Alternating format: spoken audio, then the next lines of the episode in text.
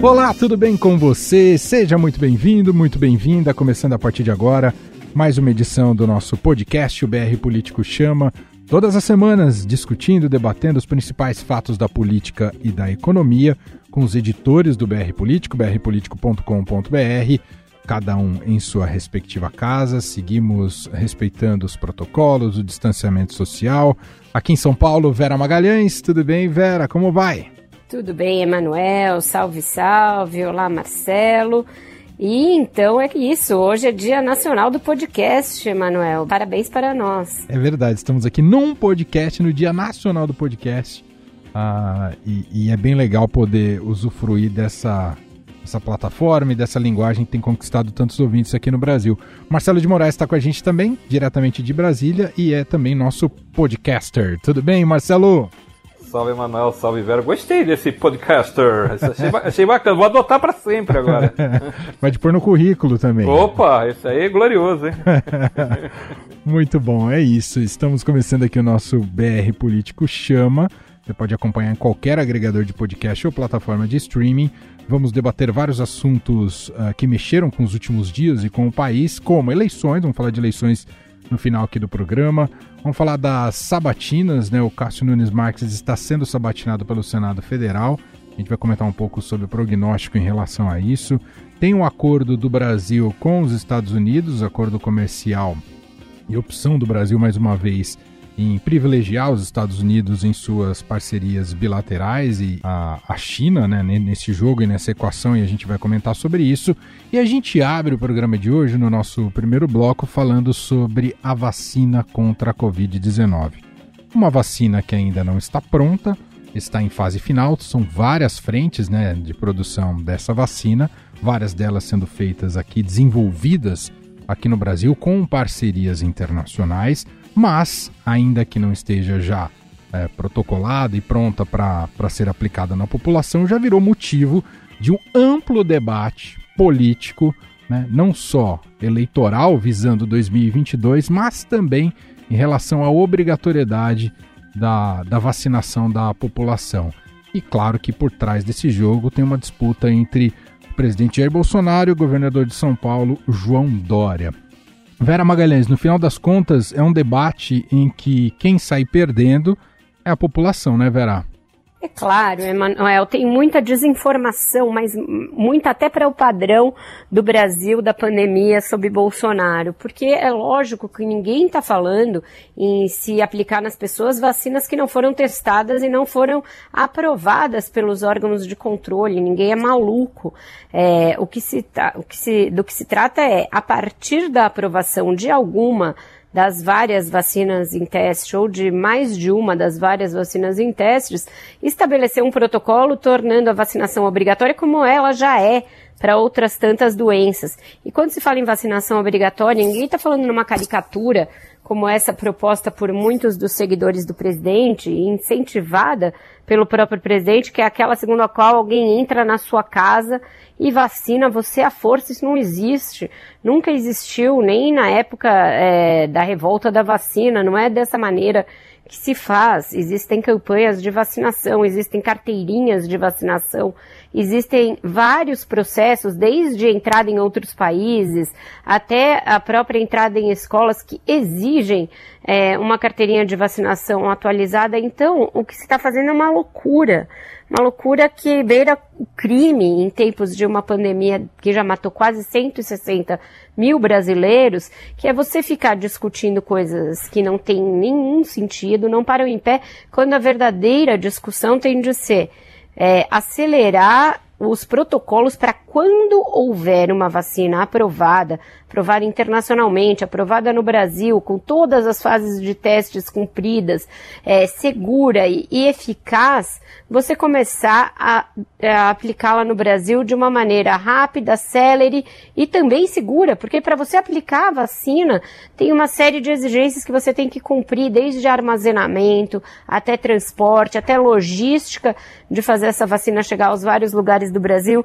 Então a gente está perdendo tempo e gastando energia das principais autoridades do país, do presidente da República, aos prefeitos, passando pelo ministro, pelos governadores, em discutir coisas doidas e fora de propósito e não discutindo aquelas relevantes e que deveriam ser obrigatórias. Eu imaginava, Manuel, que se em novembro, eh, outubro, como a gente está a gente ainda tivesse em casa, com os casos lá em cima, como nós estamos, fosse haver filas, pessoas em filas, tipo aqueles shows que as pessoas vão meses antes para se vacinarem. E não, no Brasil, o que a gente tem são pessoas negando a, a necessidade de vacina, é, dizendo que não querem se vacinar de jeito nenhum, e o presidente da República dizendo que não vai aprovar vacina de jeito nenhum. É uma situação de filme B de terror, não é nem de distopia bem feita de televisão, é daqueles filmes que você não imagina que alguém pode ter escrito um roteiro tão ruim. É verdade, Vera. Marcelo, uh, esse gancho que a Vera coloca aqui é, é, é muito significativo, né? Enquanto o mundo inteiro está desesperado, quando eu digo desesperado, mas é, alimenta essa esperança por uma vacina que possa dar mais tranquilidade né, para o retorno do convívio social. Uh, o Brasil, que tem é, muitas vacinas em fases finais de desenvolvimento, está dando um passo atrás, está discutindo se vai vacinar com a chinesa ou com a russa ou qual que é mais confiável e menos confiável, mas sem nenhuma base científica uh, e, e, enfim, e, e, matemática e comprovada, enfim, virou uma briga política. Sem dúvida. Só que eu só não acho que é o Brasil, acho que é o governo brasileiro. Porque é, várias pesquisas foram feitas ao longo dos últimos meses e dava sempre mais de 75% de pessoas que, que queriam se vacinar. Ninguém estava perguntando se a vacina era chinesa, sueca, belga. As pessoas querem se vacinar, porque a, a aflição que tem em busca da vacina está desde o, o, momento em que as pessoas perceberam que a pandemia era, era um negócio muito forte, que as pessoas estavam morrendo a, a, a, assim, às dezenas, já estão com 155 mil quase mortos, se eu não me engano, e, e, e não para, né? Está reduzindo, mas continua morrendo todo dia, morre uma baciada de gente.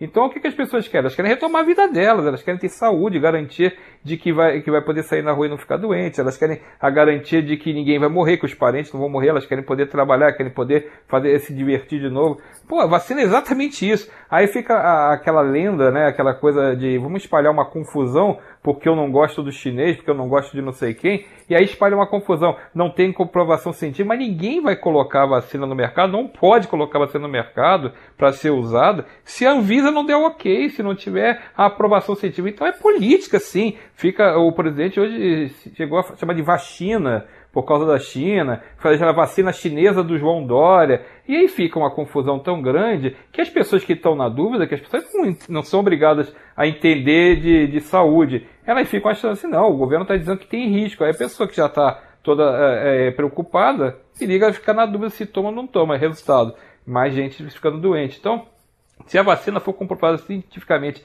que está ok, e ela é feita pelo, aqui no Brasil, a parceria com o Butantan. Não estamos falando que é feita com o pessoal do boteco ali da esquina. Então é, é, é, são umas coisas. A gente. Com pela... o xing né? É, não é o Xing Ling. É, é, é, é, a, é a milésima politização da, da doença. A gente ter esse rigor científico que é necessário mesmo, que o Bolsonaro fica falando, ele nunca usou a cloroquina, por exemplo, nunca usou para os é, os vermífugos. Ele, isso aí não tem. Tudo bem. Então é uma coisa fica tão claro que é político, e aí quem for partidário, quem for seguidor, que, que, que bata a palma para isso, mas isso é um jogo contra a saúde pública, porque a gente quer a vacina boa, aprovada bonitinho. Ninguém quer, é, se for a inglesa, se for a brasileira, se for a turca, tanto faz. Mas tem que ter os padrões científicos. Se essa vacina está seguindo esses padrões, e tem várias vacinas que também estão avançando nesse sentido, e foram autorizadas porque passaram por todos os crivos necessários, é isso, vamos fazer fila mesmo. É, o pessoal tem que fazer, fazer fila para vacinar, porque a gente quer retomar. Todo mundo quer o fim do, do, do, coronavírus. E o fim do coronavírus vai ser quando tiver vacina. Ponto final, não adianta. Só que virou realmente política pura e fica hoje uma brigalhada. O general Pazuello, que tá até é, é testou positivo, é, esse precisa se benzer, foi parar na frigideira do Bolsonaro, porque ele resolveu assinar, topar o protocolo, que é uma coisa que tinha que fazer mesmo, de, de colocar a, a vacina do, do o corona, a chamada Coronavac, né? Uhum. Que é essa vacina.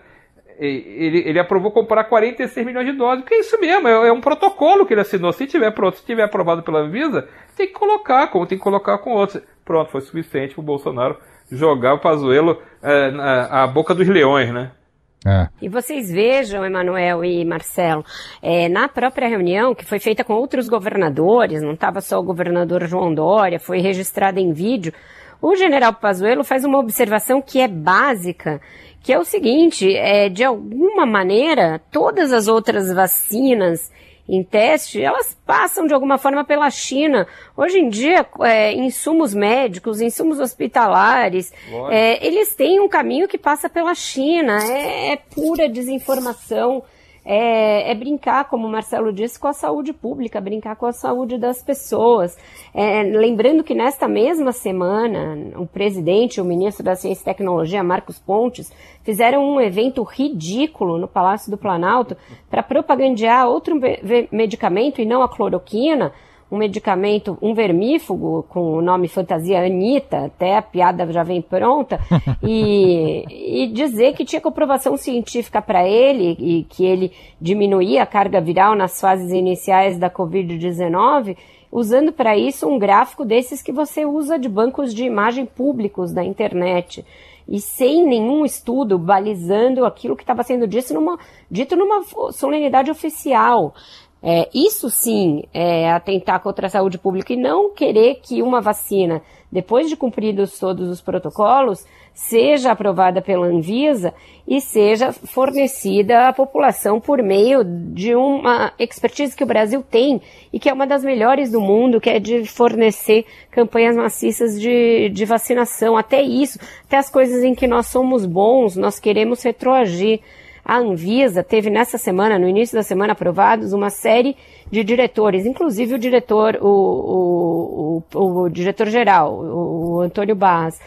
Pois bem, é este o órgão que o presidente toma como seu, como um puxadinho da sua casa, e diz que a Anvisa não vai aprovar, não é função do presidente da República dizer o que a Anvisa ou o que qualquer agência reguladora vai aprovar ou não vai aprovar.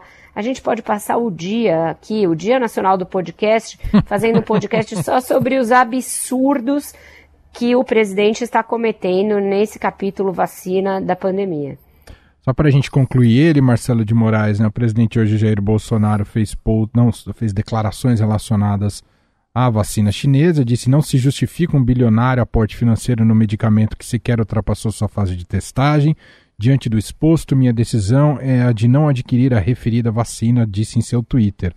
Tem um outro tweet anterior que ele diz: a vacina chinesa de Dória, em caixa é. alta. Para o meu governo, qualquer vacina antes de ser disponibilizada à população deverá ser comprovada cientificamente pelo Ministério da Saúde e certificada pela Anvisa. O povo brasileiro não será cobaia de ninguém, escreveu o presidente Jair Bolsonaro. Estamos já em, em, eleição, é isso? Me parece que a eleição é municipal, não presidencial, Marcelo. Pois é, mas é porque ele enxerga no João Dória um rival para 2022, então é, já está é, guerra declarada, a guerra política declarada, por isso que vira a vacina chinesa do João Dória. E tem outras coisas também, ele joga para a ala ideológica dele, essa que vê na China um grande conspirador mundial, um, um inimigo né, da, é, deles, né, essa, essa, ala mais radical ali dentro do bolsonarismo, e também faz uma cena para o americano, que é um parceiro que está num processo eleitoral já super na reta final, eleição 3 de novembro, Trump contra o Biden. O, o, o Jair Bolsonaro precisa, tem essa parceria com o governo de Trump, então é, quando dá uma rechaçada na China, aproveita faz um aceno ali também pro, pro aliado. Então é um pacote. Só quem não está sendo beneficiado com isso é quem é mais interessado, que é a, a tal da população que que está louca para se curar e não, ou, a, a, a, vacina contra o coronavírus. Então eu acho que é uma aposta perigosa do presidente. Ninguém está falando que a vacina A, B, C é melhor do que a outra e que vai ser aplicada é, sem ter teste. Isso aí, é, é, quando fala em cobaia, fica parecendo que a vacina vai ser aplicada nas pessoas é, com uma arma na cabeça e com uma vacina que, uma vacina que não foi aprovada, não passou por teste nenhum. E isso não vai existir, porque não existe, isso nunca existiu isso. Ninguém tomou uma vacina que não é comprovada, porque ela não é liberada, ela não pode ser, não, não aprova assim. Então fica esse jogo mais uma vez, essa, essa coisa é meio fake news, essa coisa da, da, da, da, história meio nebulosa, cheia de dúvidas, que aí depois você dá uma recuada, não é bem assim. Porque eu quero ver se a vacina for aprovada, passar por todos os testes e for realmente comprovado que ela é eficiente, eu quero ver se ele vai ter condição de bancar é, ele qualquer um bancar que não é para tomar vacina, enquanto as pessoas que estão tomando estão ficando é, protegidas contra, contra o coronavírus. Então é uma aposta, eu acho, muito perigosa. É. Primeiro, que mexe com a saúde dos outros. Segundo, a, se você pegar até só na parte política, de novo, perigosa, porque você está comprando uma briga contra as pessoas que estão loucas para ficarem protegidas do coronavírus.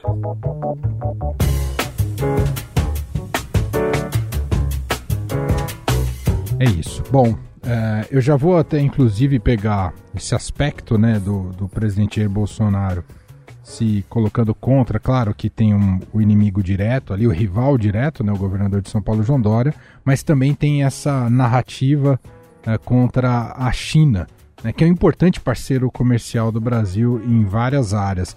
Ah, o governo brasileiro assinou um acordo com os Estados Unidos de facilitação de comércio, isso já entrando aqui no nosso segundo tema de hoje aqui do podcast. Uh, e eventuais investimentos, né, esse acordo prevê eventuais investimentos em uma série de áreas, incluindo a rede 5G de telefonia móvel, e claro que há interesses importantes dos Estados Unidos para que o Brasil não adote a tecnologia chinesa. Vera Magalhães, a gente segue como palco eleitoral do Trump? Palco eleitoral e eu diria quintal, né? Porque o que a gente tem aí nesse caso é uma subordinação que em nada atende aos interesses do Brasil. Nessa questão do 5G é uma questão é escandalosa. É inacreditável que empresários dos mais diferentes ramos que ainda é, fecham os olhos para várias bizarrices do governo Jair Bolsonaro também se calem diante disso. Porque você consumir tecnologia 5G é notadamente pior é, por questões ideológicas e teorias da conspiração a respeito de espionagem, de roubos de dados, sem que haja nenhuma comprovação, só porque isso foi uma exigência dos Estados Unidos, isso é colocar os interesses comerciais e empresariais do Brasil é, abaixo dessa é, suposta amizade. Porque eu, e por que eu digo suposta? Porque tá aí, né? Nessa questão do alumínio tá aí o que que nos, nos vale essa super amizade entre Jair Bolsonaro e Donald Trump. Para nada. É, o que o Brasil, o, o que os Estados Unidos têm feito sistematicamente é dar bananas para os pleitos brasileiros e é, atender apenas aos próprios interesses norte-americanos. E a gente teve recentemente um outro episódio desses constrangedores, de a gente ver como a nossa política externa está é, subordinada aos interesses do trumpismo e não dos Estados Unidos, quando num debate entre Donald Trump e John Biden, o Biden chegou a aventar a possibilidade de um fundo é, para a Amazônia, para ajudar a preservação da Amazônia, e o nosso ministro do Meio Ambiente, Ricardo Salles, no dia seguinte disse que não, muito obrigada, a gente não quer saber desse dinheiro, como ele já dispensou o dinheiro do Fundo Amazônia, que era fornecido pela Alemanha e pela Noruega. Então, a gente está muito, muito mal parado. Em pleno século XXI, a gente está fazendo política externa como se fosse jogar o hora entre amigos numa casa da praia durante a quarentena, gente. Não é assim, ó, eu não te ataco e você não me ataca. Vocês já fizeram esse tipo de acordo? Opa! Certamente. Né? Aquele pacto ali para um não atacar o outro. É, é desse jeito que o Ernesto Araújo, Jair Bolsonaro enxergam política externa né, com essa dose de infantilidade.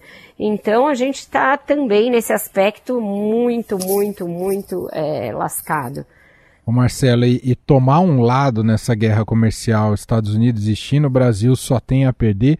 E, e, com outro, com algo relevante também, contextual, né, Marcelo? Estamos à beira aí da realização da, das eleições americanas e há uma chance do Trump, uma chance considerável do Trump não ser reeleito.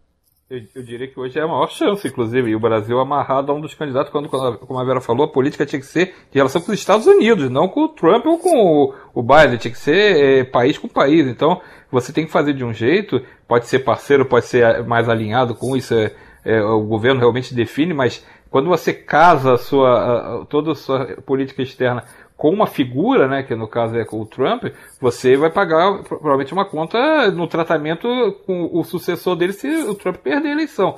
E só para alertar a importância, a China é o, o, o maior parceiro comercial do Brasil e o, o embaixador chinês no Brasil, o Yang Wanming, ele fez já postagens hoje no Twitter metendo, baixando a lenha.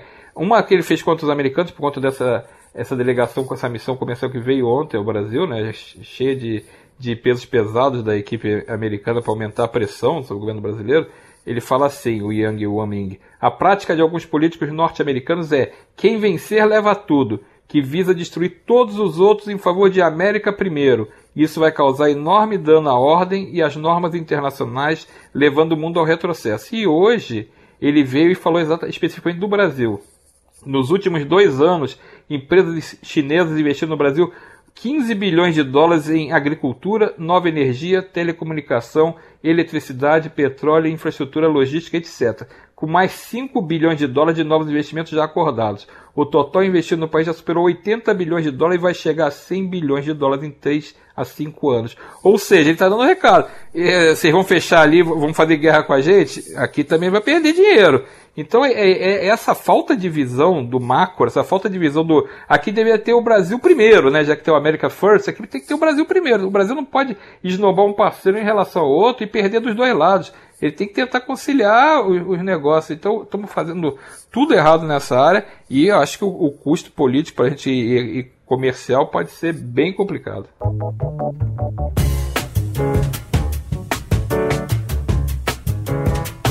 Assim a gente fecha mais um bloco aqui do nosso podcast BR Político Chama com Marcelo de Moraes, Vera Magalhães.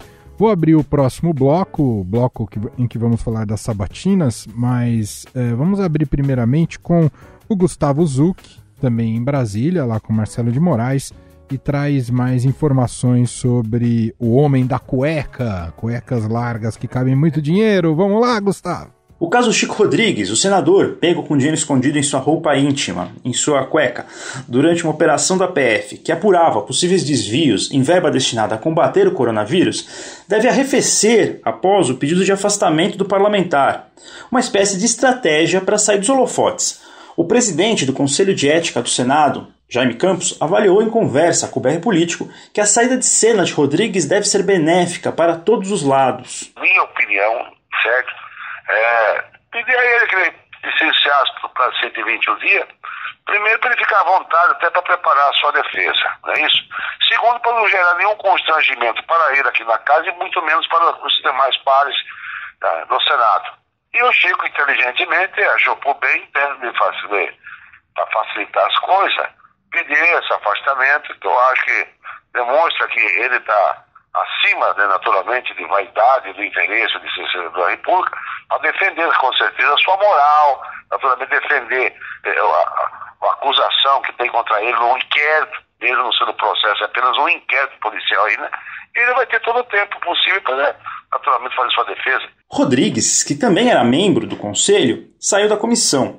Agora, esse debate sobre uma possível cassação do mandato do senador, por enquanto, vai ser jogado para frente. Não tem previsão da volta das comissões e, consequentemente, do Conselho de Ética do Senado.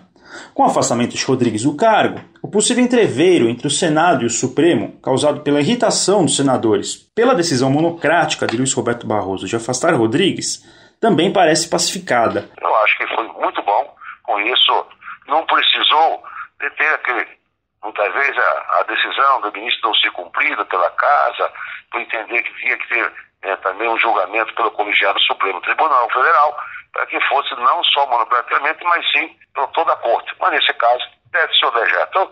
E o Chico Rodrigues fica, nesse caso, afastado por 121 dias.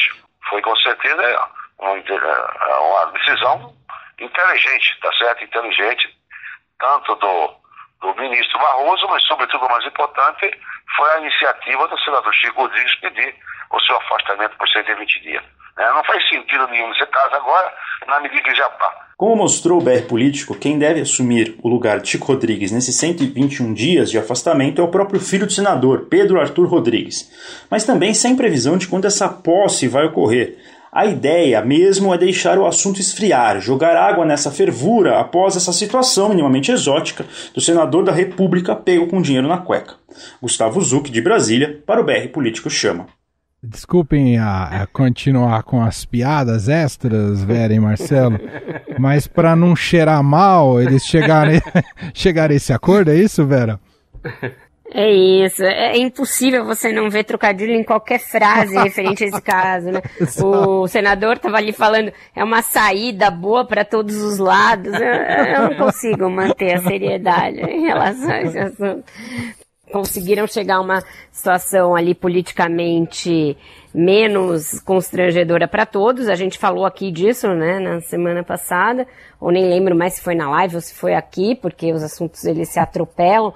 É, mas era muito constrangedor, inclusive para o presidente do Senado, Davi Alcolumbre, que está começando uma campanha para se reeleger para o cargo, não pode se indispor com nenhum colega mas também não pode se indispor com os ministros do Supremo, porque são eles que vão ter de, em algum momento, definir se ele pode pleitear uma nova reeleição a despeito do que diz o regimento, a despeito do que diz a Constituição a respeito da reeleição. É, então ele estava numa saia justa. Essa situação tira o, o senador de cena, coloca aí no seu lugar o filho, é, com direito também a piadas a esse respeito, mas pelo menos é, a gente tem aí é, um ambiente para eles tentarem algum acordo. Eu digo pelo menos sob a perspectiva deles. Para a sociedade não tem nada que faça esse caso cheirar melhor, como diz você, Manuel.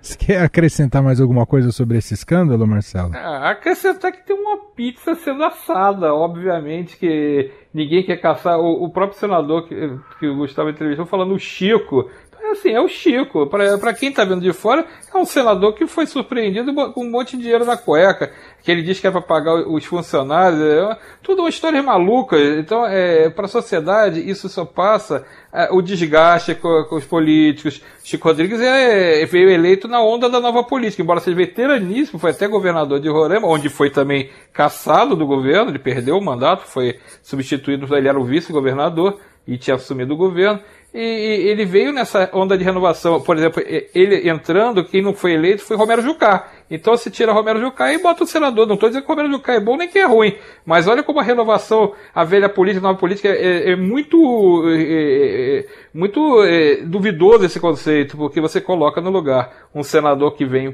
pela primeira vez para o Senado e está no meio desse escândalo. E os senadores não estão com a menor vontade de caçar o, o companheiro, porque é o velho espírito de corpo do Congresso que todo mundo está cansado de saber. Por falar no Senado Federal, neste momento, Cássio Nunes Marques está sendo, em que estamos gravando aqui o podcast, está sendo sabatinado.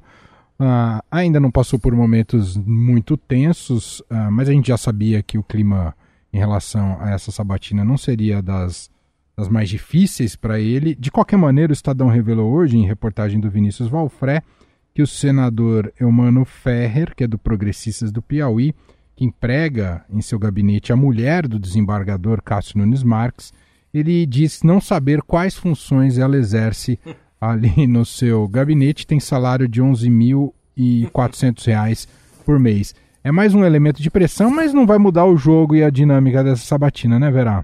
Não vai. A coisa já está mais ou menos de cartas marcadas. O relatório do, do, senador Eduardo Braga é francamente favorável a ele, foi dado na semana passada.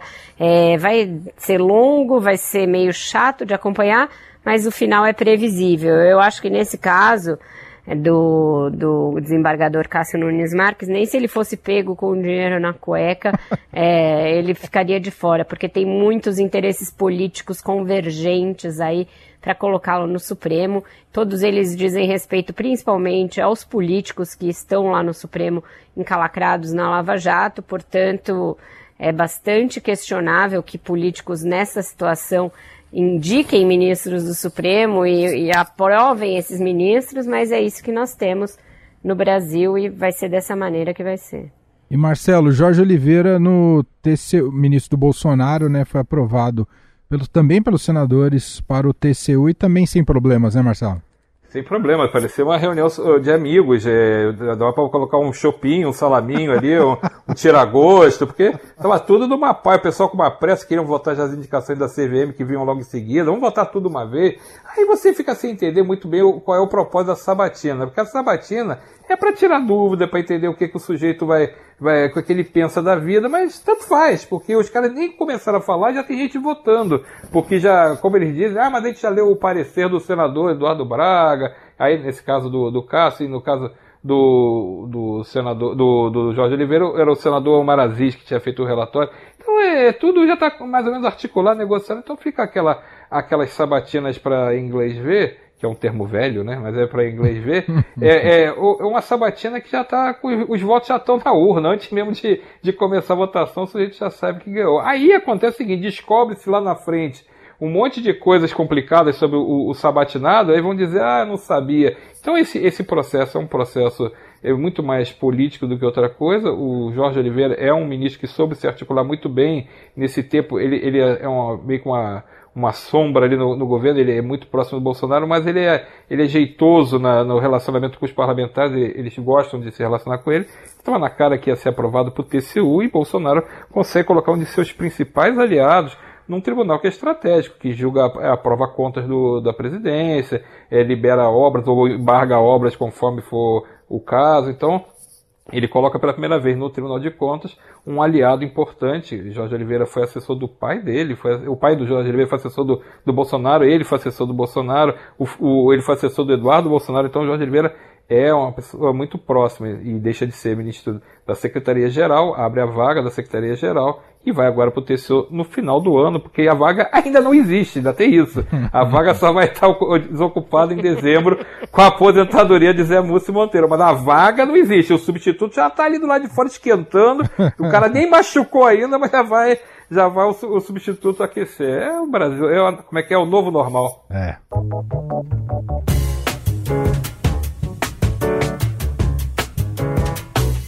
Bom, vamos entrar aqui no nosso último bloco do programa de hoje, aqui do podcast BR Político Chama, falando um pouquinho sobre eleições, até porque o BR Político, e você pode acompanhar lá em brpolitico.com.br, tem acompanhado muito de perto né, todas as campanhas nas principais capitais brasileiras e com muitas entrevistas, entrevista com todos os candidatos às eleições, ou com grande parte dos candidatos nessas capitais.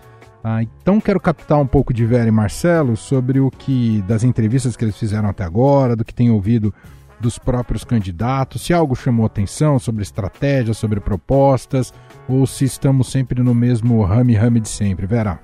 Por enquanto, cada um jogando dentro da sua estratégia previamente definida, né? Aqui em São Paulo, por exemplo, os adversários do prefeito Bruno Covas tentando chamá-lo para briga e dizer que ele não governa, que ele é muito devagar, que ele é, não, efetivamente não mostrou a que veio, e ele muito na retranca. É, também aqui o Russomano numa divisão entre se mostrar aliado do Jair Bolsonaro ou surfar é, numa outra linha ali, surfar nas benesses do Bolsonaro, mas evitando os problemas dele.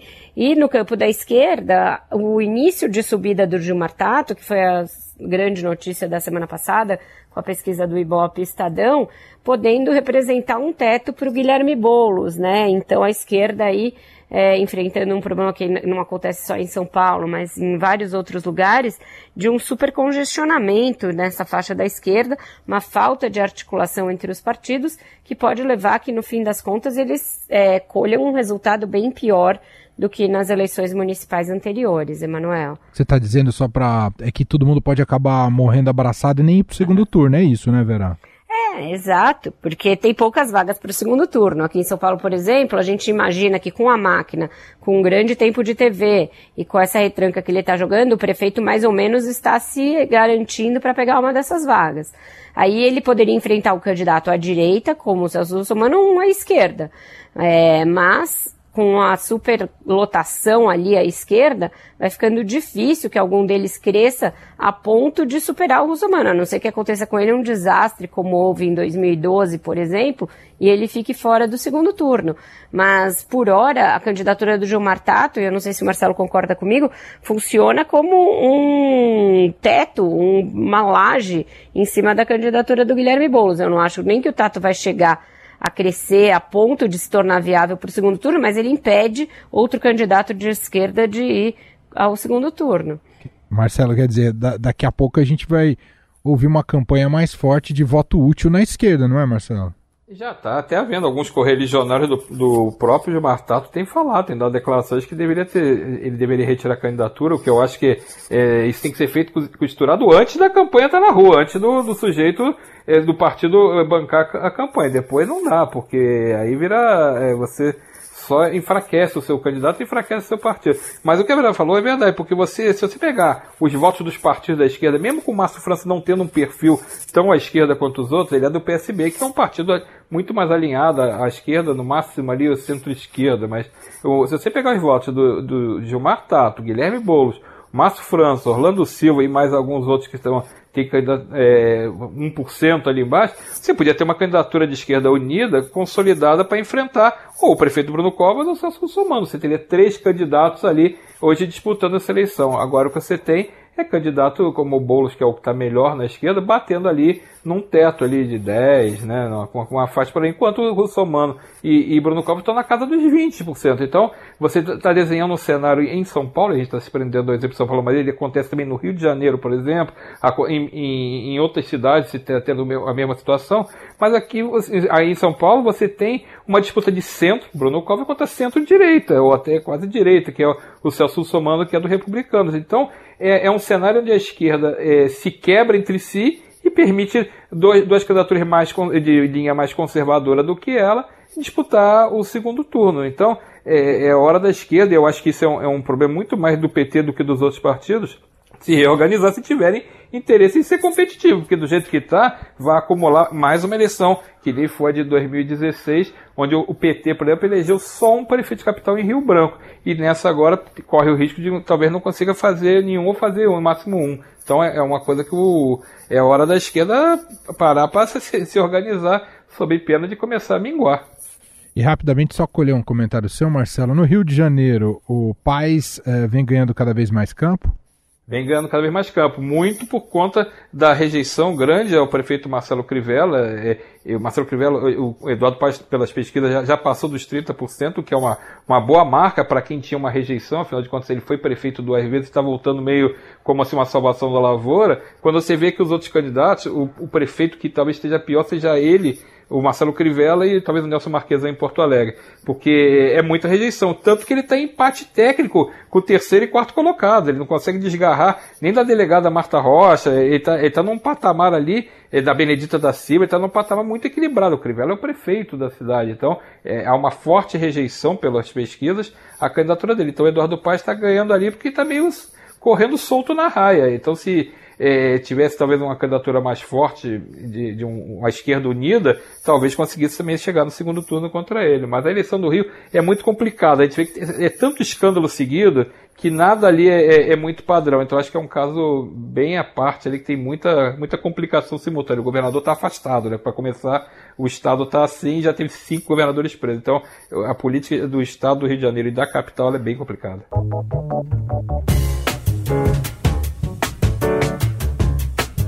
Muito bem. Assim a gente fecha mais um bloco aqui do BR Político Chama. Antes da gente concluir o programa de hoje, Marcelo disse, a gente começou o programa, Marcelo, falando de vacina por aqui, né, e da politização e da briga anacrônica, né, sobre a obrigatoriedade de vacinar ou não. Você tem uma vacina para os nossos ouvidos para fechar o programa, não é, Marcelo? Paul McCartney está lançando disco novo em dezembro. Vai ser o McCartney Tree, aquela sequência de disco que ele gravou, o McCartney 1 um em 70 e outro em 80, em que ele toca todos os instrumentos, ele canta, faz tudo. Então sai em dezembro o disco. Ele acabou de anunciar hoje que está tudo pronto para lançar o disco. Pelo menos isso a gente vai ter de bom em 2020, né? É, verdade. E antes de fechar, Vera, só para pegar um último comentário seu, uma notícia de repercussão internacional o Papa Francisco aprova a união civil entre pessoas do mesmo sexo, declarou eles são filhos de Deus em uma entrevista para o documentário Francesco. Isso daí vai mexer muito com o debate no mundo inteiro e também aqui com o Brasil polarizado, né, Vera? Vai mexer com o mundo inteiro, com o Brasil polarizado e com aqueles que até isso querem politizar, dizendo que o Papa é comunista e etc. Emanuel, mas o Papa está certo. É, se Deus existe, ele haverá de reconhecer como seus filhos todos aqueles que ele colocou na Terra, né, e independentemente da sua é, orientação sexual, porque não é uma opção, é uma orientação sexual. Então o Papa está sendo humanista e está sendo cristão ao dar essa declaração, nada mais de acordo com um entendimento mais condizente com o século XXI do que sejam os preceitos cristãos. Então, estou com o Papa e acho que é um bom, uma boa mensagem para a gente encerrar esse nosso podcast. Muito bom. Vera Magalhães e Marcelo de Moraes, que estão de volta na semana que vem aqui no podcast. E lembre sempre de acompanhar as análises e outros produtos no BR Político, brpolitico.com.br. Obrigado, Vera. Boa semana. Até o próximo podcast. Até o próximo, Emanuel, e até o próximo, Marcelo de Moraes. Obrigado, Marcelo de Moraes. Um abraço para você. Tchau, Emanuel. Tchau, Vera. Vamos lá. Isso aí.